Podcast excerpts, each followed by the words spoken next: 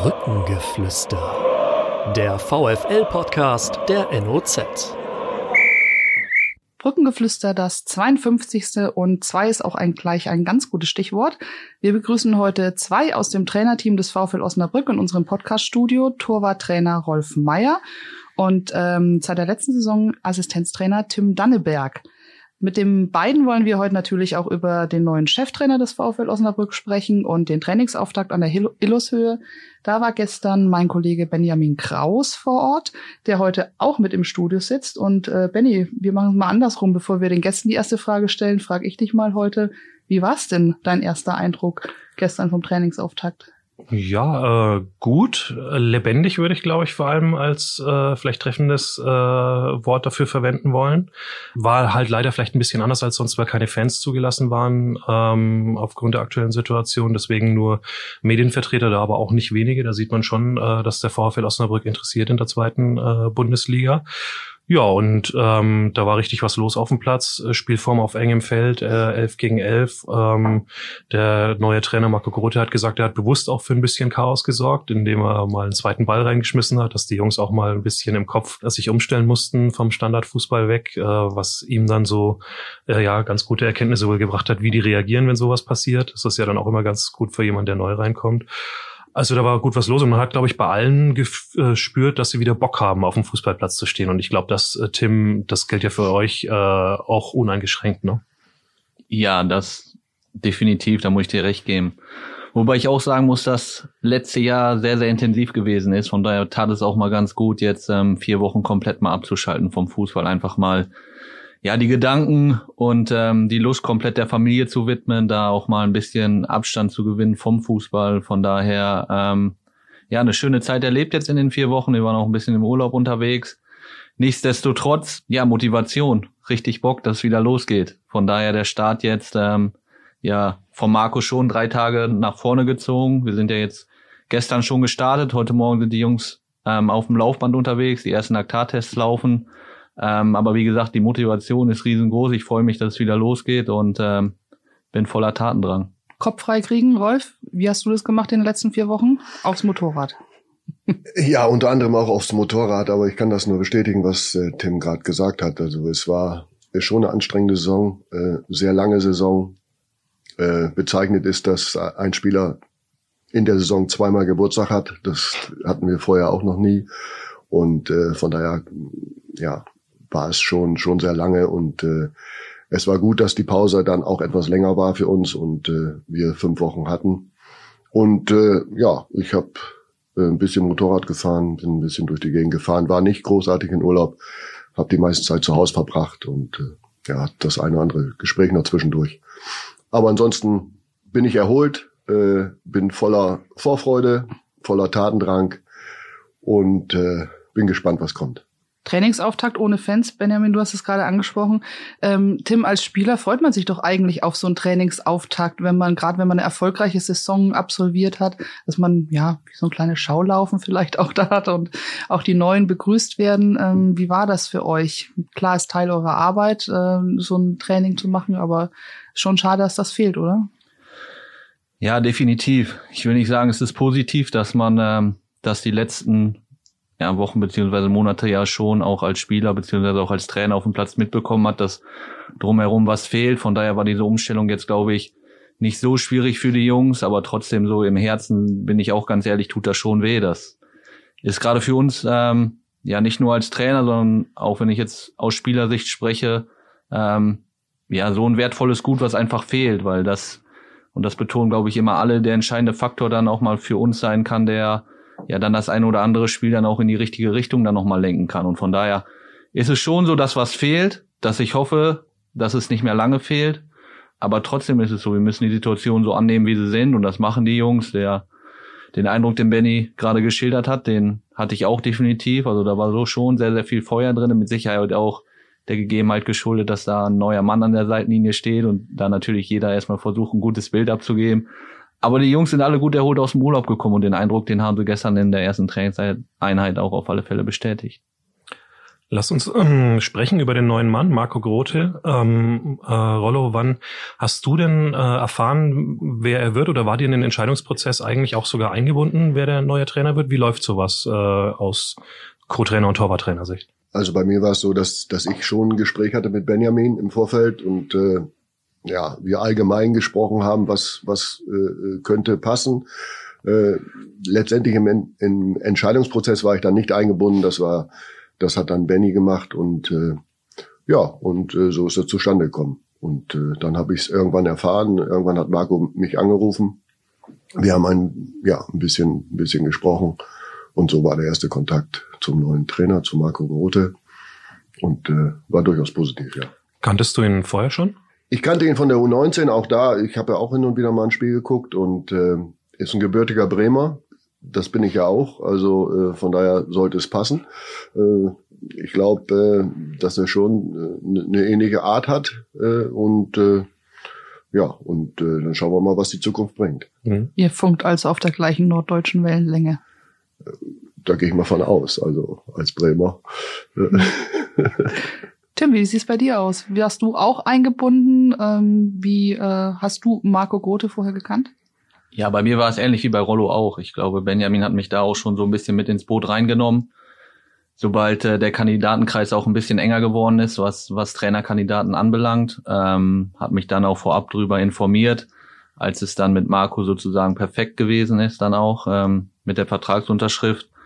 Ähm, ich bin ein bisschen anders als Rollo. Also ich habe äh, Marco vorher jetzt nicht gekannt, habe ihn aber ähm, vor den ersten Trainingseinheiten halt dann auch intensiv kennenlernen dürfen. Also wir haben uns auch intensiv ausgetauscht, haben uns getroffen zum Essen, ähm, saßen dann zusammen auch schon an der Eloshöhe, bevor es dann losging zum Auftakt. Von daher konnte ich mir dann auch mein eigenes Bild von ihm machen und ähm, war im ersten Moment, ähm, ich will nicht sagen positiv überrascht, dafür kannte ich ihn vorher noch nicht, aber er hat auf mich einen sehr, sehr guten Eindruck gemacht und ähm, ich denke auch, dass das ähm, eine richtig tolle Konstellation jetzt ist. Dennis mit im Boot seit gestern dann auch. Ähm, und ich habe schon das Gefühl, dass das auf alle Fälle auch ähm, funktionieren kann. Mhm. Dennis Dogan, der äh, zweite Co-Trainer, der jetzt dazugekommen ist. Melin Polzin ist ja auch mit Daniel Thio nach Hamburg gegangen, deswegen ist da ähm, dann auch noch eine Stelle, Stelle frei gewesen. Den kanntest du aber vorher schon, da haben sich die Wege gekreuzt, ne? Genau, definitiv. Also Dogi und ich kannten uns aus drei Jahren Braunschweiger Zeit zusammen.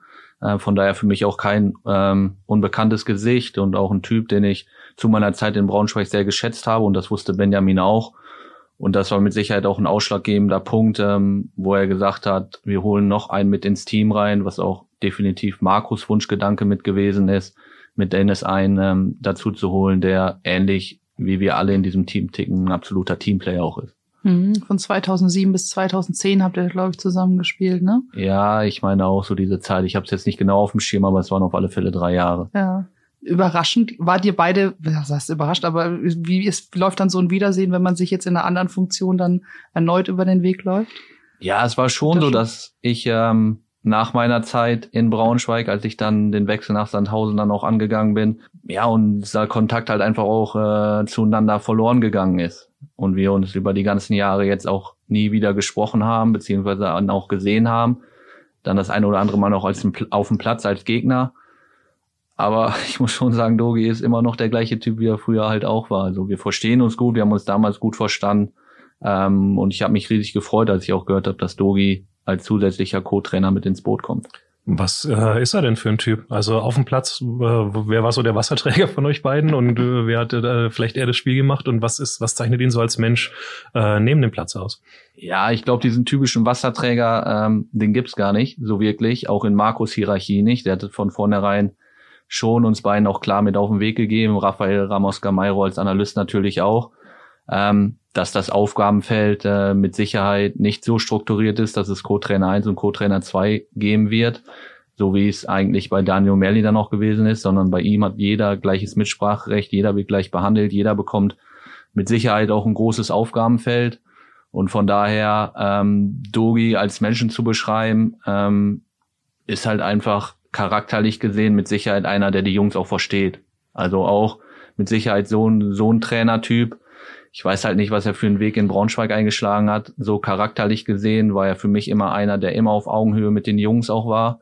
als Spieler, als Trainer habe ich jetzt auch seit gestern beziehungsweise mit den Gesprächen mit ihm den Eindruck, dass er die Jungs immer noch versteht, weiß, wie sie denken und wie sie ticken und von daher glaube ich, ähm, dass das mit Sicherheit einer ist auf dieser Position, der ähm, der Mannschaft auch richtig gut tun kann.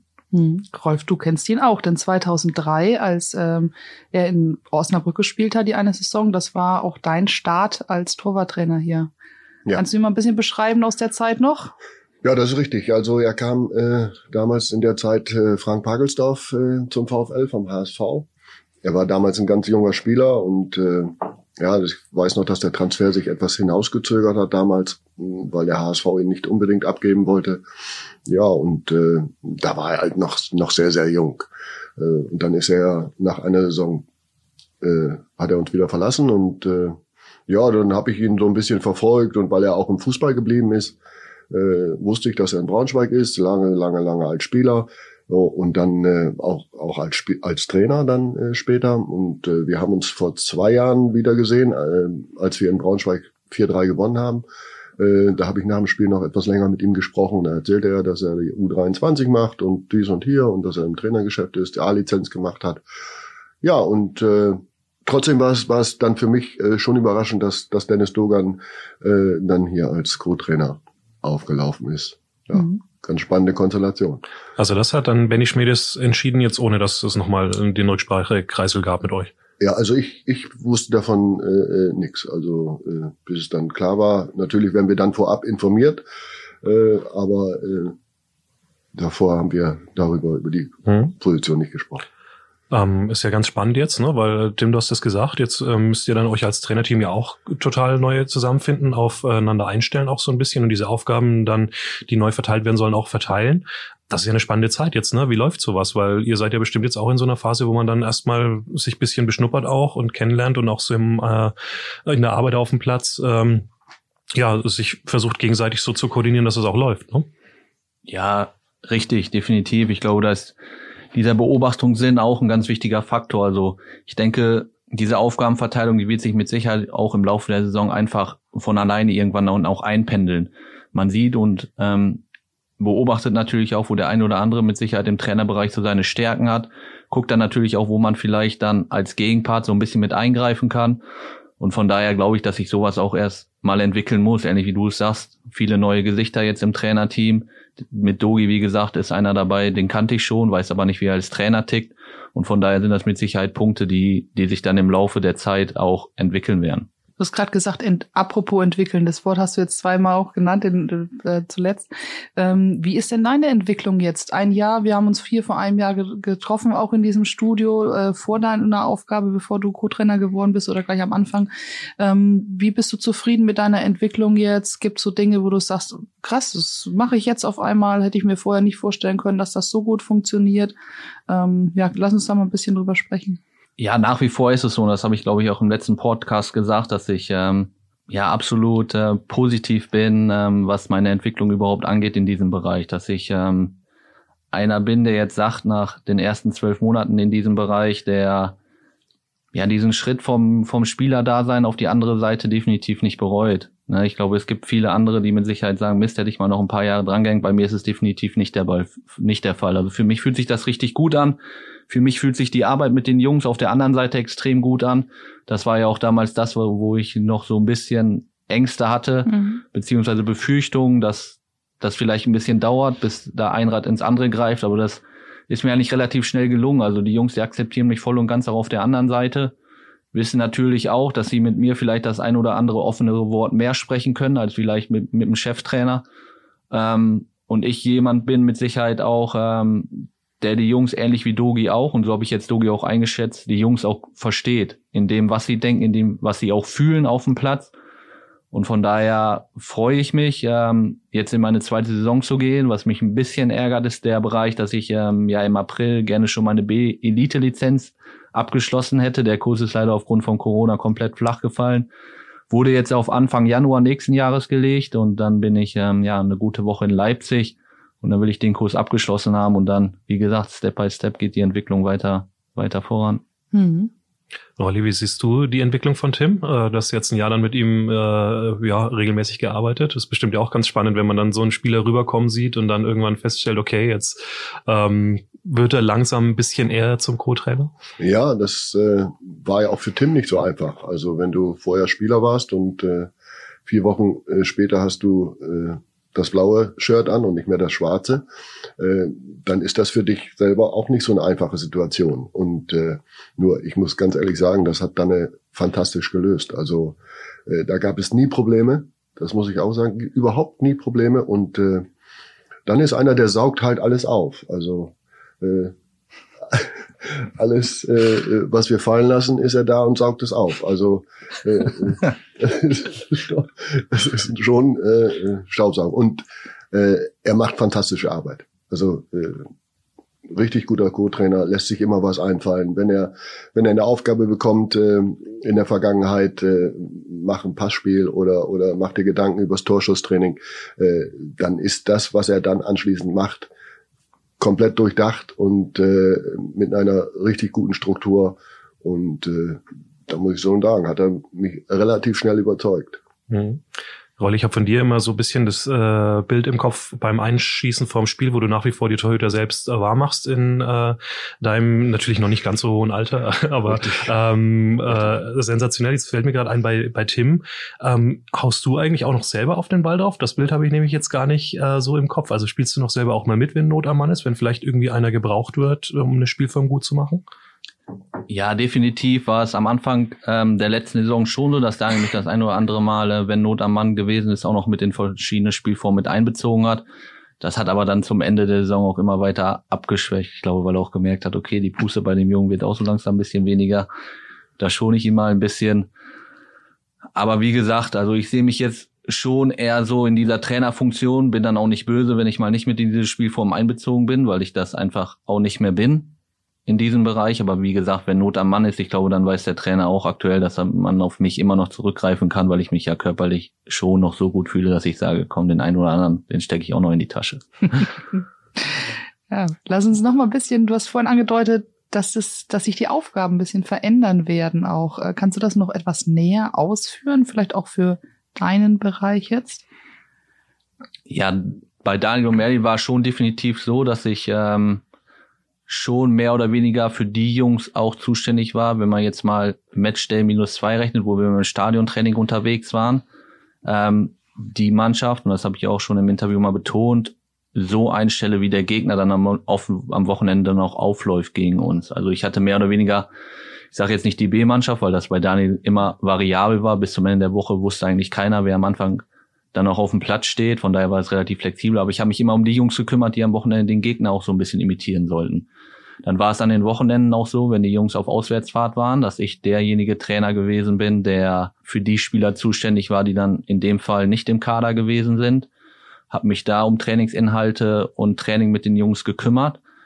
Das ist zum Beispiel ein Feld, was diese Saison nach Absprache mit Marco auch wegfallen wird. Also ich werde schon die Aufgabe auch bekommen, dass ich definitiv auch in Auswärtsspielen mit an Bord bin, weil er ganz klar sagt, dass er am liebsten beide Co-Trainer mit an Bord hat weil er diese Philosophie auch hat und die teile ich auch definitiv, dass sechs Augen mehr sehen als zwei dann auch ab und zu mit Rollo nochmal zwei Augen mehr und er sagt, das braucht er auch, das tut ihm auch gut. Da muss man dann halt mal schauen, wie man das aufteilt, ob der Athletiktrainer dann zu Hause bleibt und sich mhm. um die Jungs kümmert, damals wie wir es ähnlich hatten mit Patrick Jochmann, der ja die, die Auswärtsspiele in der dritten Liga dann auch noch zu Hause geblieben ist. Ähm, das ist zum Beispiel auch so ein Punkt, was ich einspielen muss dann auch im Laufe der Zeit.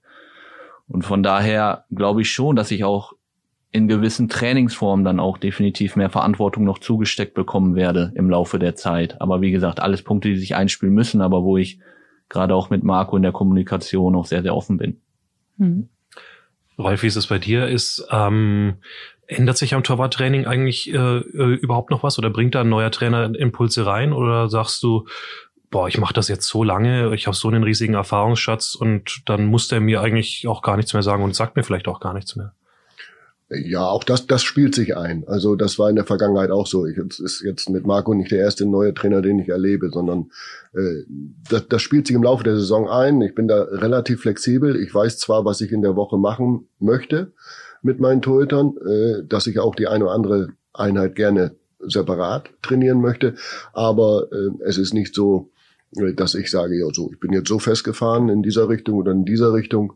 Das ist nicht so. Also da, das, das wird die Zeit auch ergeben und äh, da bin ich sehr, sehr flexibel. Wenn er, wenn Marco der Meinung ist, er braucht heute keine Torhüter, dann nehme ich sie. Wenn, wenn, wenn er sagt, ich brauche heute alle vier, dann ist das so, dann machen wir halt nur unsere torwartspezifische Erwärmung und dann gehen sie ins Mannschaftstraining. Ich bin eher ein Torwarttrainer, der die Torhüter auch gerne im Mannschaftstraining sieht. Also die Erwärmung als solches. Äh, da bin ich lieber einer, der sagt, die Torhüter gehören auch zur Mannschaft, die können das, die Erwärmung durchaus mitmachen und das muss ich nicht separat machen, weil ich mache nichts anderes mit denen dann. Und äh, aber wie gesagt, das, das wird sich einspielen und äh, ja. Apropos, äh, du hast schon den einen oder anderen erlebt. Wir haben gestern sogar mal uns hingesetzt, noch mal eine kleine Liste gemacht und nachgerechnet. Wenn man die Interimstrainer mitrechnet, sind es jetzt zehn gewesen und mhm. Marco Grote ist der elfte, den du erlebst. Mhm. Eigentlich wärst du ja mit Daniel vielleicht sogar in Rente gegangen. Wobei wir ja alle hoffen, dass du noch ein bisschen dranhängst. Ja. Schauen wir mal. Wie ist es, sich immer wieder auf neue Trainer einzustellen? Ach, das, das ist nicht, nicht, nicht, also für, für mich ist es nicht schwierig. Also ich bin ein relativ offener Typ und äh, äh die Trainer, die ich bisher hatte, waren, da war jetzt, ja, vielleicht der eine oder andere, wo ich ein bisschen mehr Probleme mit hatte, aber äh, im Großen und Ganzen äh, bin ich mit jedem Trainer zurechtgekommen und äh, ich glaube, jeder Trainer ist auch mit mir zurechtgekommen. Und äh, jeder ist ja auch ein anderer Typ, Gott sei Dank. Jeder Mensch ist ein anderer Typ, Gott sei Dank. Und äh, ja, und jeder, jeder Trainer gibt auch wieder neue Impulse. Und äh, äh jeder neue Trainer ist auch wieder eine neue Chance für alle. Und äh, ja, das ist das Spannende dann. Hm. Ähm, Im Winter hat ja Daniel zum Beispiel die Entscheidung überlassen, in der Torwartfrage, Körper oder Kühn. Mhm. Und er hat damals, er hat im letzten Podcast gesagt, es lag nicht nur daran an deiner Fachkompetenz, sondern es lag auch daran, dass wenn Rolf Meier hier in Osnabrück was sagt, dieses Wort quasi Gewicht hat, weil du ja schon so einen Legendenstatus hier hast. Da traut sich gar kein VfL-Fan irgendwas gegen zu sagen. Naja. Das, das würde ich jetzt nicht so im Raum stehen lassen. Also ich bin da schon offen für Diskussionen. Also äh, da ist mein, mein Wort äh, natürlich äh, arbeite ich täglich mit den Jungen zusammen und, mhm. und kann das vielleicht auch einschätzen. Nichtsdestotrotz äh, werde ich mich immer mit dem Cheftrainer absprechen. Das, das äh, war ja, in der Vergangenheit auch so. Also ja. äh, vielleicht hat, hat mein Wort etwas mehr Gewicht, aber äh, das wird jetzt in, in, in der Zukunft mit äh, Marco auch so sein. Mhm. War das bei allen Trainern so in der Vergangenheit oder gab es da auch mal die ein oder andere Sache, wo du gesagt hast, hm, das hätte ich jetzt aber vielleicht anders entschieden? Ja, das gab's auch. Äh, Mache ich auch kein Hehl draus. Das, das, das gab es in, in einer Saison. Aber äh, ja, auch das hat sich dann auf kurz oder lang erledigt. Dann. Meistens spielt es so im Fußball. Das war die Frage Heuer Fernandes Le äh, Lehmann. Richtig. Letzte Saison war aus Torwartsicht ja auch eine ganz, äh, keine ganz einfache, sage ich mal. Da ist ja unglaublich viel passiert. Ähm, ich glaube auch, dass es äh, sehr, sehr ungewöhnlich ist, dass der Torhüter so oft wechselt, der Stammtorhüter wie im letzten Jahr. Wann hast du denn mal gedacht, dass, äh, dass es jetzt vielleicht doch ein bisschen eng werden könnte und dass Unsicherheit entsteht, weil äh, einfach so viel passiert ist, dass äh, ja vielleicht dann doch so ein Wechsel im Tor äh, die Mannschaft vielleicht irgendwie verunsichert und was konntest du dagegen tun, dass eben genau das nicht passiert? Also das Gefühl hatte ich nicht. Also, also alle, alle vier, wie sie im letzten Saison da waren, hatten, glaube ich, das Vertrauen der Mannschaft. Und äh, ich glaube nicht, dass sich der eine oder andere gemacht, Gedanken gemacht hat, äh, ob jetzt ein Nils Körber im Tor steht oder ein Pipo Kühn oder auch ein Beckemeyer oder Buchholz. Äh, sie haben sich ein, ein sie hatten ein richtig gutes Standing in der Mannschaft und äh, ich glaube, dass ich, äh, dass es da keine Probleme gab. Natürlich ist es, ist es ungewöhnlich, wenn immer wieder gewechselt wird, aber wir hatten das Problem mit diesen Verletzungen und von Nils und äh, für Pipo auch dann in der einen Phase nicht so einfach. Aber Pipo ist äh, in der Richtung äh, ziemlich gestanden und äh, ziemlich gesettelt und ich versuche dann eben meinen meinen Teil dazu beizutragen, dass dass er mit dem entsprechenden mit der entsprechenden Selbstvertrauen in das Spiel geht und das, da gibt es dann viele Gespräche, äh, die wir führen und äh, ja, also von daher hatte ich nie irgendwelche Bedenken, dass es jetzt da irgendwo äh, Probleme geben könnte. Also mehr ein Thema für außen, für die Öffentlichkeit und weniger bei euch äh, ja. teamintern. Glaub schon, dass das, das ist eher ein, natürlich ein Thema für die Öffentlichkeit, Thema für die Medien logischerweise auch. Aber äh, wir waren im Grunde um intern immer, immer klar untereinander. Lass uns mal über den einen Torhüter sprechen. Nicht nur Philipp Kühn und ähm, Nils Körber haben ja letzte Saison einen Einsatz gehabt, sondern auch Laurenz Beckemeyer kam noch mal rein, hat sein Zweitligadebüt in Dresden gefeiert. Ja. Rolf, du bist jemand, der gerne junge Torhüter fördert, mit ihnen zusammenarbeitet. War da so ein bisschen Stolz auch bei dir dabei auf den Jungen? Ja, also äh, unabhängig davon hat er sich äh, äh, verdient. Äh, der hat die ganze Saison richtig, richtig gute Leistung gebracht im Training, hat sich sehr, sehr gut entwickelt. Man, man darf ja nie vergessen, es ist dann seine erste Saison gewesen. Er kam äh, aus der U19, hat zwar davor in der Saison schon bei uns mittrainiert, aber äh, es war letztendlich seine erste Herrensaison und äh, ja, da das war schon war schon auch für mich ein gutes Gefühl und äh, der hat seine Sache. Ich meine, es waren nur zwei drei Minuten, aber wie gesagt, das hat er sich verdient und hat seine Sache in den zwei, drei Minuten oder, oder vier oder fünf Minuten waren es äh, gut gemacht. Er hat noch Ballkontakte gehabt, er hat das sehr, sehr souverän gelöst alles. Ja, und äh, das freut mich natürlich, logischerweise. Mhm. Und wenn wir schon dabei sind, lass ruhig noch was im Satz zu David Buchholz sagen. Ein Erfahrener, der mit dazugekommen ist, ja. lange Jahre in Lotte gespielt, äh, jemand, der alles erlebt hat, nicht nur deshalb, weil er in Lotte gespielt hat, aber auch da erlebt man natürlich einiges. Mhm. Wie wichtig ist er für euer Gesamtkonstrukt, dass man da noch so einen hat, der, glaube ich, auch vom Typ her so eine gewisse Ruhe auch ausstrahlt, ne? Ja, das ist so der äh, einer, der, der Ruhe ausstrahlt, der, der nach wie vor trainingseifrig ist, äh, der, der die Gruppe bereichert hat. Äh, der genau das gemacht hat, was wir im Vorfeld besprochen haben in einem Gespräch, äh, wo wir ihm klar und deutlich gesagt haben, wie die Situation ist für ihn, wenn er denn sich entscheidet, zum VfL zu kommen. Und äh, alles das, was er da in dem Gespräch äh, äh angedeutet hat, gesagt hat, äh, mir gegenüber gesagt hat, äh, hat er vollumfänglich erfüllt. Und äh, von daher ist es auch eine, eine sehr, sehr wichtige Position, äh, die viele Leute unterschätzen, weil er nie so in der Öffentlichkeit ist, aber für die Mannschaft, fürs Team sehr, sehr wichtig sein kann mhm. und wichtig ist. Jetzt haben wir ein Problem, äh, einer fehlte. Äh, Nils Körber ist nach Berlin äh, zurückgegangen. Ist es auch klar, dass ja noch einer kommen sollte, weil ihr wollt ja wieder mit vier Torhütern in die äh, Saison gehen.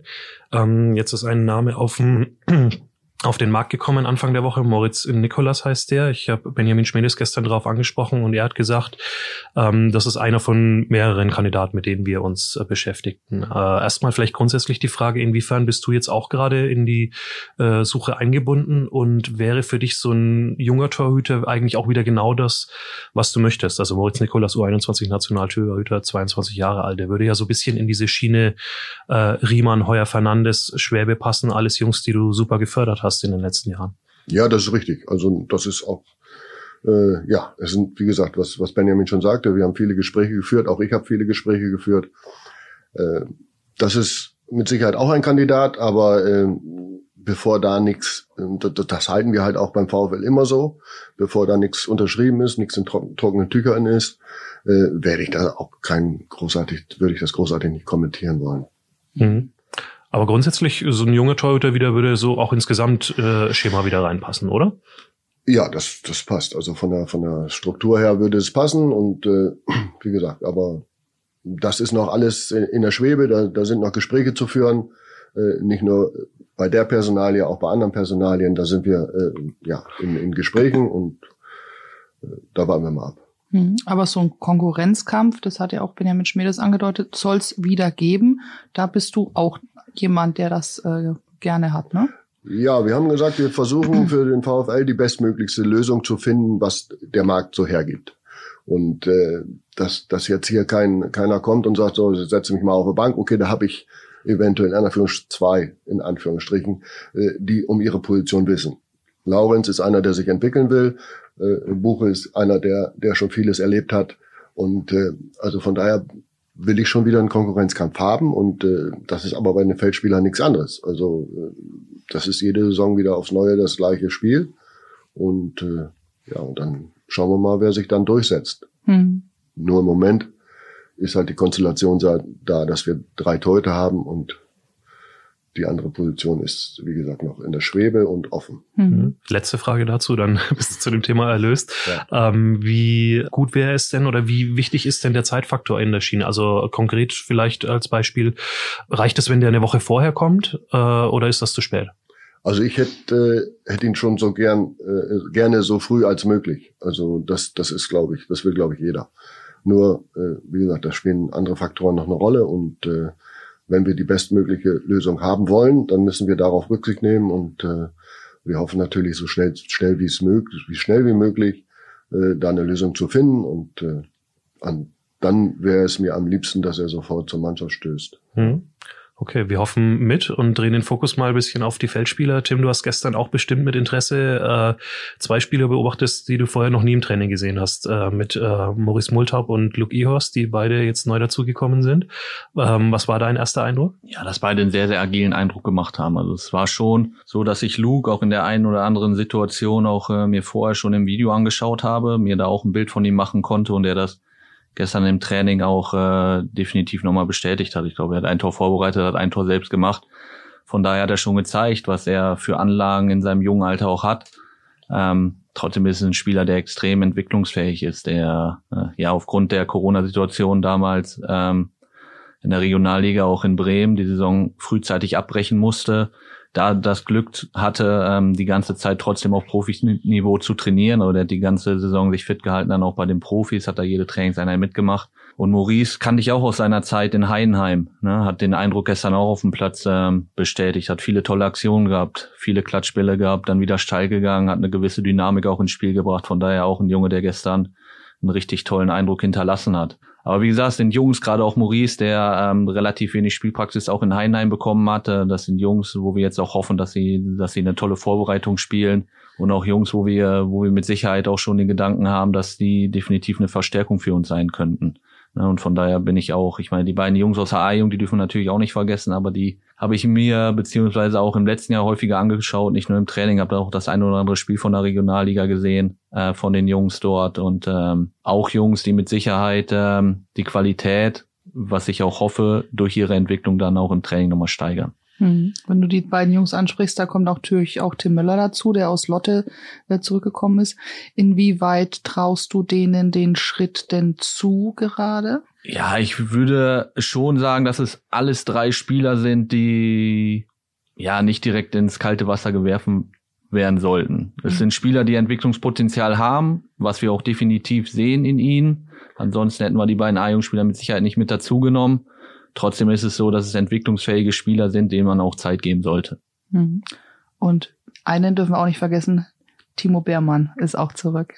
Ja, genau. Eule, definitiv auch ein Neuzugang. Die Spitznamen habe ich mittlerweile auch schon gelernt. Ja. Ähm, ja, man hat gestern auch gesehen, ist so ein kleines Zweikampfmonster, so ein kleines Biest in den Zweikämpfen, sehr, sehr nickelig. Ja, durch ihn erhoffen wir uns natürlich dann auch gerade das, was uns im letzten Jahr mit Sicherheit so ein bisschen abge abgehangen oder ab Han gekommen ist, gerade nach Standardsituationen, da gerade auch in der Offensive vielleicht das eine oder andere Ding mal mit einzunicken, aber hat auch einen sehr, sehr gesunden, sehr, sehr fitten Eindruck gemacht. Ähm, von daher, wie gesagt, alle Jungs, die jetzt neu mit an Bord sind, haben gestern auch den Eindruck bestätigt, warum wir sie mit dazu genommen haben. Mhm. Und Bauele schließt sich ja so ein bisschen der Kreis, Rolli. Ne? Du kennst ihn ja auch schon vor äh, sieben, acht Jahre müsste es her sein, als er schon äh, für den VfL in der dritten Liga gespielt hat, auch aus der eigenen Jugend gekommen, einer, der auch Identität wieder stiftet. Cool, dass so jemand zurückkommt, oder? Absolut. Und Eule, äh, ja, ist einer, der damals in der, in der damaligen noch vorhandenen U23 spielte und äh, sehr viel Geduld an den Tag gelegt hatte äh, oder hat und äh, damals und äh, dann irgendwann den Sprung geschafft hat in die erste Mannschaft und äh, ja dann seinen Weg gegangen ist und äh, ein, ein ja mittlerweile sehr viel Erfahrung gesammelt hat in Heidenheim und äh, glaube schon, dass er uns stabiler machen kann, noch stabiler und äh, auch was was Tim gerade sagte, nach vorne in den offensiven Aktionen bei unseren offensiven Standards mit Sicherheit einer ist, der der sehr kopfballstark ist, der sich durchsetzen kann. Das hat er in Heidenheim bewiesen. Und äh, ich freue mich, ich freue mich richtig, richtig, dass er wiedergekommen ist. Ja. Mhm. Wir haben auch immer Kontakt gehabt in den, in den Jahren, immer mal wieder telefoniert, uns immer mal wieder geschrieben und äh, ja. Hm, er ist ja generell einer, der auch so seine Heimat nie irgendwie vergessen oder die Drähte abgerissen hat. Ne? Im Gegenteil, der war ja äh, oft genug auch immer hier, hat man ihn in der Stadt gesehen. Ja. Ist ein Osnabrücker Junge einfach. Das, das ist so. Ist ein, ist ein Osnabrücker Junge, hat äh, äh, und das ist auch mit Sicherheit der Hauptgrund, warum er wieder da ist. Also weil er, weil er wieder nach Hause wollte und äh, ich glaube, dass das Finanzielle spielte da eine untergeordnete Rolle. Mhm. Ansonsten hätten wir vielleicht diesen, diesen Transfer nicht verwirklichen können. Also das Angebot von Heidenheim, so ich weiß, war deutlich besser. Da hatte Osnabrück dann mal einen Standortvorteil. Wenn es mal vorkommt, zum Glück. Muss, muss, muss ja auch mal sein. Ja. Tim, wir haben gerade mit Rolf drüber gesprochen, wie er auch in die Suche nach neuen Spielern eingebunden ist auf der Torhüterposition oder nach noch einem Torhüter jetzt. Ähm, inwieweit seid ihr da eingebunden? Du als Co-Trainer ähm, in die Suche nach neuen Spielern, setzt ihr euch im Trainerteam auch zusammen, auch mal mit Benjamin Schmedes und schaut, wo gibt's jetzt gerade noch Bedarf? Was bräuchten wir noch gerne? Ja, das ist definitiv so, dass alle alle aus dem Trainerteam ähm, zuzüglich Benjamin da komplett in, in die Suche auch mit eingebunden werden. Da auch klare Profile vorgegeben werden. Dann auch von Benjamin, so wie er sich das vorstellt. Marco definitiv mit Sicherheit auch ein ganz, ganz wichtiger ausschlaggebender Punkt in diesem Fall. Die Namen sind uns alle bekannt. Wir wissen, um welche Spieler es sich ähm, handelt, wer eventuell noch dazukommen ja, dann hauen könnte. Wir raus. Das bleibt natürlich alles erstmal intern. Ah, okay. ja, ähm, von daher weiß man auch nicht, inwieweit das überhaupt machbar ist, die Jungs, die wir jetzt mhm. aktuell so ein bisschen ähm, noch in der Hinter Hinterhand haben, dann auch wirklich so verwirklichen zu können, wie wir uns, uns dann natürlich auch am, am liebsten wünschen würden.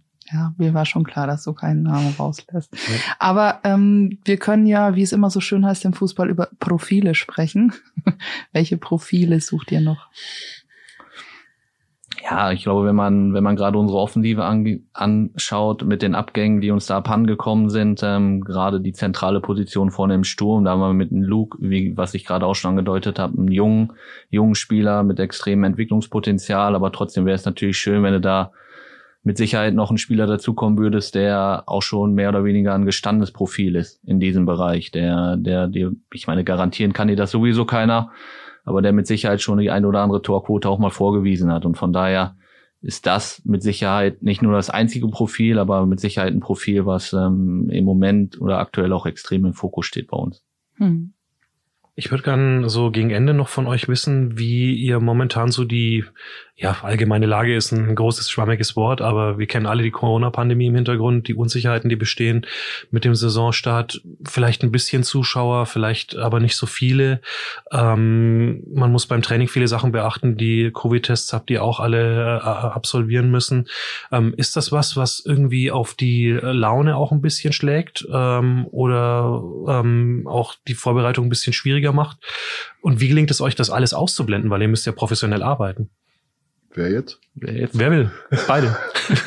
Beide gleichzeitig. ja, dann hat es ja schon äh, eingangs mal erwähnt. Also das ist ja für die Jungs äh, und für uns jetzt nichts Neues. Also wir haben es äh, im letzten Vierteljahr ja schon so erlebt. Das war zu Anfang schon ein bisschen unwahr alles.